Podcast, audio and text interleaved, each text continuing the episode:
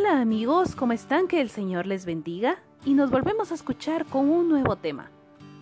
¿Quién dice Dios que soy? Así que quédate hasta el final porque este tema será de bendición para tu vida.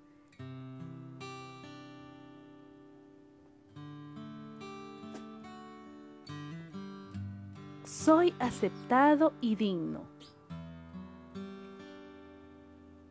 En Salmo 139, 13, 14 nos dice, Porque tú formaste mis entrañas, tú me hiciste en el vientre de mi madre. Te alabaré porque formidables, maravillosas son tus obras. Estoy maravillado. En el Salmo 139, el rey David explora una de nuestras necesidades más profundas y temores más grandes ser verdaderamente conocidos. David escribe, Oh Jehová, tú me has examinado y conocido, en Salmo 139.1. Luego reflexiona sobre la presencia continua de Dios en su vida. Antes de que David haya dicho una palabra, Dios lo sabe. Antes de que la mente de David haya formado un pensamiento, Dios lo sabe. No importa a dónde vaya, el Espíritu de Dios está allí. Incluso si David se mudara al fondo del océano, Dios estaría allí. Ser conocido así da miedo. Queremos que nuestro entrenador sea consciente de nuestras fortalezas, como la velocidad con la que adquirimos nuestras habilidades o la forma en que podemos animar a nuestros compañeros.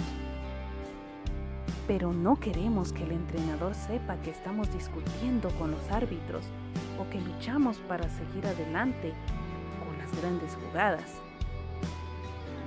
Ser profundamente conocido no da lugar a uno a esconderse, no deja lugar para que pasen por alto nuestros defectos.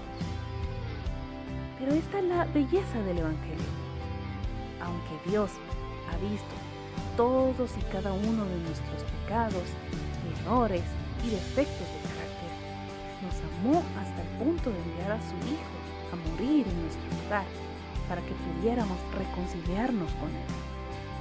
En su escrito, El significado del matrimonio, el pastor Tim Keller dice, el Evangelio es este. Somos más pecadores y defectuosos nosotros de lo que jamás nos atrevimos a creer.